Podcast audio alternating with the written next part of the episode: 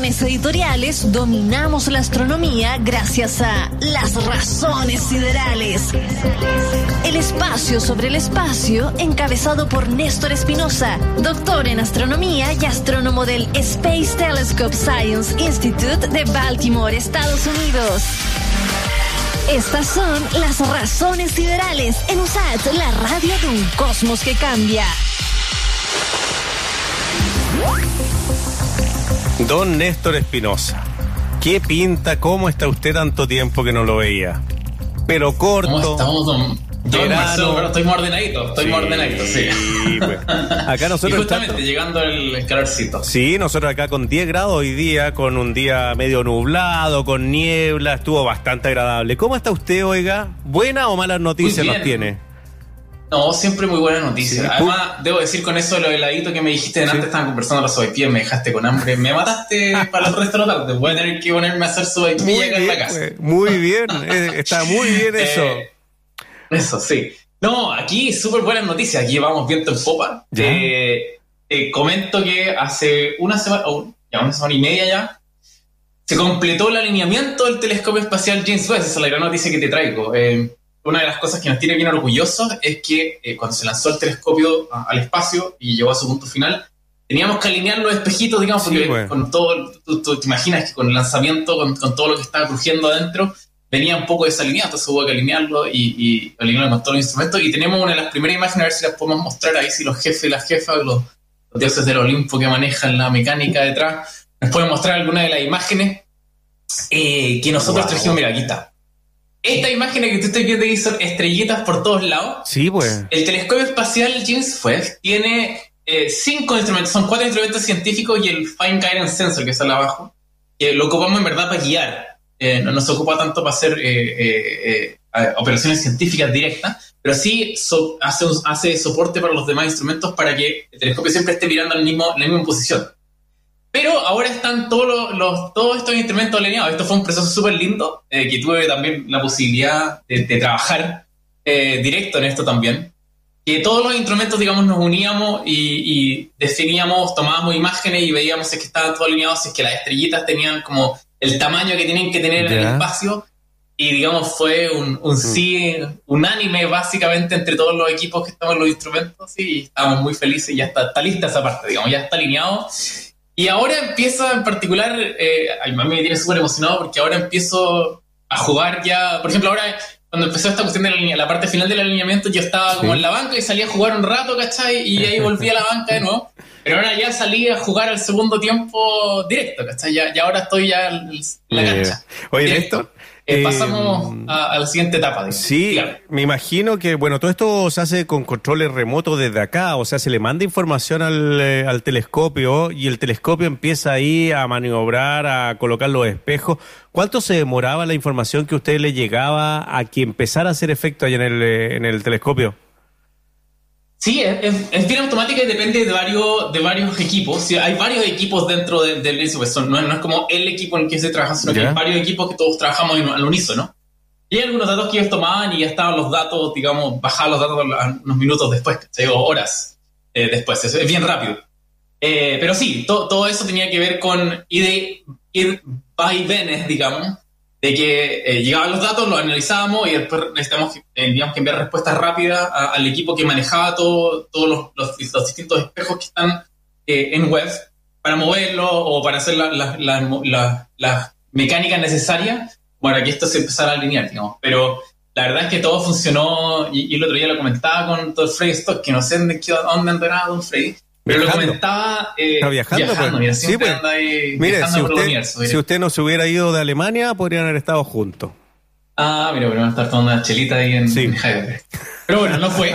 Ah, eh, lo que conversaba con él eh, era básicamente que eh, esto es como ver trabajar a la naranja mecánica. No siempre habla de Holanda sí, ah, en los tiempos inmemorables, en que trabajaban como una, una máquina gigante. Y aquí en verdad es básicamente lo mismo, es como trabajar con mucha gente talentosa que sale una respuesta de aquí, después del otro lado sale otra respuesta inmediata y el análisis son súper rápidos, pero sí, eso involucraba harto comunicarse con el telescopio, mandar los comandos, eh, y hay todo un equipo, digamos, aquí en Space Telescope, en el telescopio espacial, un trabajo que, se dedica a hacer, a manejar directamente ahí con un joystick, ahí, a, mover el, eh, el, telescopio espacial James Webb. Oye, y bueno, las primeras imágenes dijeron, bueno, veamos aquí. O sea, no sé, aquí hay una, una estrella conocida, veamos, sabemos cuál es el tamaño que tiene, eh, regularemos todo con esas imágenes. ¿Así lo hicieron? Claro, claro, o sea, lo que, lo, que, nosotros hicimos en verdad no era una estrella. Si te das cuenta, todos estos campos que están aquí, todas estas imágenes que tú estás viendo, están llenas de estrellas. Llenas. Y en particular se, escogió, se escogieron justamente campos en el cielo que tuvieran la mayor cantidad de, la mayor, una, una, no la mayor, pero una gran densidad de estrellas, suficiente como que tuviera ahí una estrellita en, cada cuadrante, digamos, de los detectores para que dijera, sí, sabéis que en esta esquinita está todo bien, en esta otra esquina está todo bien y podéis medirlo alrededor de toda la imagen. Por eso está lleno de estrellitas eh, estas imágenes, eh, que justamente el, título dice Web Telescope Image Sharpness Check, como, como cuán, eh, cuál es la fidelidad, digamos, de cuán preciso se, ve se ven las estrellitas web. Y es realmente increíble. Hay unas imágenes, mm. por el tiempo más para traerlas, pero hay imágenes que comparan, por ejemplo, otros telescopios espaciales o telescopios desde el, desde el suelo y comparáis cómo ven estos mismos campos y es como ponerte los lentes, ¿cachai? Como te los sacáis y veis todo borroso y te lo veis con el web y es otra cosa, digamos, es increíble. Oye, eh, entonces ya estamos. Sí, pues, ¿qué va a pasar con los telescopios acá en la Tierra? Si tenemos esta, estas tremendas tecnologías, pero me imagino que deben ver cosas distintas, o sea, deben investigar en lugares distintos. Bien, muy bien, eh, Marcelo Alberto. Te vamos a traer de acá ya. Te vamos a traer a Jeffrey Stock, pero ya que viajó, perdió. Así que te vamos a traer a ti. No se preocupe, eh, eh, yo voy. Justamente, es fantástico. Eh, es lo que hacemos justamente, que desde el suelo en general, nosotros podemos observar colores de la luz que nosotros le llamamos el rango óptico, que son los colores que estoy observando todos. Estoy viendo que igual es como medio rojito, estoy viendo que es negro abajo, esto es blanco, ¿cachai? Etcétera. Todos, todos los colores que estoy viendo la gente que está usando esto, todos los colores que ustedes observan alrededor, están en un son ciertos tipos de colores que nuestro cerebro puede percibir. Pero hay otros colores en el universo que nuestro cerebro no puede percibir. en particular, este telescopio espacial web eh, miran el infrarrojo, que es un tipo de color que nosotros no tenemos acceso. Nosotros no, estos colores existen en la naturaleza y de hecho nosotros emitimos, como seres humanos, nosotros emitimos luz infrarrojo. No, tú no la puedes ver, no, pues. no, tiene, no tenemos esta capacidad en los ojos, pero nosotros construimos un instrumento en web que sí nos permite ver en estos colores invisibles para nosotros son muy complementarios. O sea, tú puedes ver un objeto y observarlo desde el suelo con estos telescopios ópticos y combinar estas imágenes ópticas con esta imagen en el infrarrojo y tener la película completa, ¿cachai? Podría hacer una, una movie, una película, digamos, de cómo se ven los distintos objetos astronómicos eh, en distintos colores. En particular, el infrarrojo es súper importante porque los objetos fríos en general emiten mucho en color infrarrojo y también eh, el infrarrojo te deja ver cosas invisibles. Por ejemplo, hay regiones en el cielo en las que tú miras solo ves como negro, como que hay un velo que te está cubriendo las estrellas que están detrás. Eso es polvo, existe polvo como grafito, por así decirlo, flotando en el espacio, que te bloquea la luz. Si tú lo ves eso en el infrarrojo, no en el óptico, en el infrarrojo tú podéis ver a través del polvo. Mira. O ver cosas, cosas detrás que están escondidas. Entonces, eso es una de las cosas que te permite ver justamente el telescopio espacial James Entonces, son, son complementarios los, los telescopios desde la Tierra y en combinación con el web pueden tener una mejor película de cómo se ve el universo. Oye, ¿para dónde estamos moviendo el James Webb ahora? ¿Qué vamos a ver? ¿Qué estás viendo tú? ¿Qué estás buscando? no, no, no puedo comentar eso, pero lo que sí puedo comentar es que ahora saltamos eh, a todo lo que es el comisionamiento de los instrumentos científicos. O sea, ya que el telescopio está alineado, nosotros tenemos instrumentos científicos que hacen ciertas cosas. Por ejemplo, hay algunos instrumentos que están, o modos de instrumentos que están hechos, por ejemplo, para observar exoplanetas, otros están hechos para observar estrellas, hay otros que están hechos para observar galaxias. Entonces ahora estamos tomando algunas imágenes de prueba, algunos eh, eh, datos de, testeo para probar de que cada uno de los instrumentos científicos funciona como debería funcionar, como ah, nosotros dijimos. O sea, seguimos en la prueba todavía para... Claro, pero, pero ya está el telescopio alineado, por tanto ya eso está listo. Entonces ahora empezamos a trabajar con los instrumentos científicos cada uno de los instrumentos científicos lo estamos probando a todo detalle, con, toda la precisión que necesitamos, para que cuando eh, ya en julio más o menos vamos a, dar por terminado el comisionamiento y lo vamos a abrir para que la gente empiece a observar y ahí vamos a publicar todos los datos. Wow. El 4 de julio va a ser. Eh, bueno, no, sé, no, hay fecha aún que yo sepa al menos. Pero usted sabe que puede ser posible. no, no voy a decir ni que sí ni que no. es ah, muy bueno, no lo puedo ratificar ni desmentir. No me acuerdo quién decía eso. Creo que Murci Roja había hecho eso alguna vez. No. Junto con otras frases célebres del, del gran Murci. Eh, pero sí, cuando Ya. liberemos esa imagen, ahí van a salir todos estos datos. Y la gracia es que cuando ya el telescopio, nosotros tenemos que dar los, los vistos buenos. Ya. Nosotros llamamos a esto, en inglés se llama Science Readiness, que quiere decir como que están listos para ser usados para uso científico. Cada uno de los equipos de cada instrumento tiene que decir sí. Tomamos imágenes, tomamos datos y esto está listo para hacer, hacer ciencia. Entonces, un par de meses más, cuando llegue julio, ya van a estar, deberían estar la mayoría de todos estos instrumentos aprobados y se abre para que la comunidad científica haga uso de telescopios para operaciones. A mí me encanta eso, Néstor, porque tú siempre participas y te ganáis las posibilidades de mirar a través del James Webb. Eh, ¿cuánto, cua- ¿Cuántos recursos, cuánta gente ha, ha recurrido para poder participar de estas observaciones? Me imagino que miles de proyectos han llegado ya. Justamente, fueron sobre mil proyectos que llegaron en el primer ciclo para el primer año. Y de hecho, eh, se alocaron, o sea, se, se decidió que se iban, a- se iban a aprobar cerca de 8.000 horas de observación. Y en un año no hay 8.000 horas. Tuvimos que hacer un poco más, porque habían demasiado buena idea y dejamos, por supuesto, un poco de tiempo extra por, por si quedamos cortos de tiempo. Eh, y así que ya está, el primer año de ciencia ya está listo, pero sí, como tú dices, fue una, fue una, una competencia muy tremenda porque toda la idea era muy, muy buena, entonces rankearla era muy, muy difícil. Eh, pero el primer año de ciencia se viene con todo, eh, va a ser fantástico, va a ser un año tremendo, o sea, vamos a tener un montón de noticias, digamos, mes a mes que van a ser así como cosas nuevas que no se nos habían ocurrido. Es que me imagino, lo lo- por todo lo que te hemos escuchado, Néstor, y todo lo que nos has comentado, o sea, este es un paso tremendo hacia descubrir cosas que ni siquiera, tal vez no hayamos visto nunca, ni siquiera cono- conocemos todavía en el universo.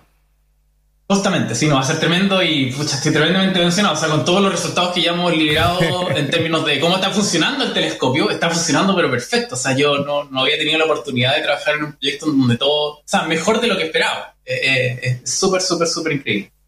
Oye, eh, desafío con el James Webb, eh, ¿hay alguno que sea muy importante? Yo sé que no los puedes nombrar ni nada, pero algo que te haya llamado la atención, que creas que puede ser revolucionario, no sé si hablar del proyecto mismo o, qué o qué se podría descubrir, no sé si hay si tiene algunos antecedentes de eso. O sea, en términos de- del desafío que es el telescopio mismo es tremendo, porque esto incluye una cantidad de expertise que es a todo nivel. Yo, me- o sea, yo entré al proyecto sabiendo algunas cosas, me entrené en el proyecto trabajando en esto, eh, aprendiendo cosas nuevas y ahora que ya estamos metiéndonos en, en- en duro en todo, o sea, tenéis que estar pendiente absolutamente todo. Tenéis que tener gente que sea experta, por ejemplo, en manejar naves. Esto es una nave espacial, literalmente. Así le llama. Mi hija le dice que es la nave espacial. Porque en verdad tenéis que haber expertos en vuelo de naves espaciales. Ah, o sea, que no, que significa que esté estable siempre, sino que hay que estar vigilando, que no se- Justamente. Ya. Hay que estar vigilando, sí. Cada, cada una cierta cantidad de días, por ejemplo, y esto es información pública, a cierta cantidad de días eh, tienen que hacerse algunos ajustes, porque, por ejemplo, por darte una idea, Sí, dale. Eh, el James Webb tiene una tiene algo así como un como un paraguas, pero en vez de, de ser paraguas para el agua, es un paraguas para la luz. ¿eh? Y eso es para evitar que la luz entre al telescopio espacial, digamos, porque tú querés que entre la luz de de las estrellas, no del sol. Claro. Claro, justamente. Entonces, el, el problema, comillas, es que los fotoncitos, los rayitos de luz, esto va a sonar un poco extraño para alguna gente, pero la luz te puede empujar. Nosotros no lo sentimos porque la luz que usualmente estamos eh, acostumbrados nosotros es muy poquita y en un área muy chiquitita. Pero el web es gigante, es muy grande, es como el tamaño de una cancha de tenis, y tiene una cuestión que refleja un montón de luz y esos rayitos de luz le pegan y lo mueven un poquito. Y va acumulando como movimiento. Si tú lo soltáis y no haces nada, Mm. la cuestión se te empieza a dar vuelta porque te- te lo- la luz del sol le empuja básicamente. Entonces, cada cierta cantidad de tiempo, por ejemplo, tenéis que ir midiendo cuánto estrés hay en el, en el observatorio de tal manera de que tú le dis como una patadita pequeñita ¡pum! para que devolváis un poquito ese, esa, ese empujón que le da por la luz del sol. Ponte tú.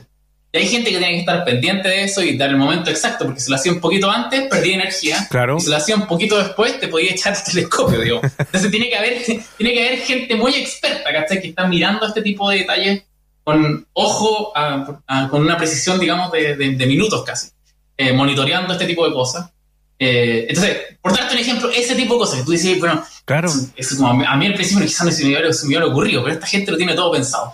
Lo mismo también con la órbita en la que está Webb. Webb no está estático, está moviéndose alrededor de un punto en el espacio. Y para mantenerlo en esa órbita tenéis que darle también pequeñas propulsiones al telescopio. Por eso digo que es como una nave espacial. Tienes que meter a manejar este tipo de propulsión que se le hace para mantenerlo en esta órbita. Si tú lo soltáis, eventualmente el web sale volando, ¿cachai? Se, se va. Entonces tenéis que tener cuidado, ¿cachai? De darle un impulso de vez en cuando para que se mantenga en la órbita constantemente. Entonces, hay de todo. Hay gente que trabaja en eso, hay gente de nuevo lo que trabaja en, esto de los rayitos de luz del sol que le, dan, que tienen que modificar esto para liberar esa energía. Eh, está la gente que se dedica en los, espejos del, web, que son movibles, tienen unos pistones.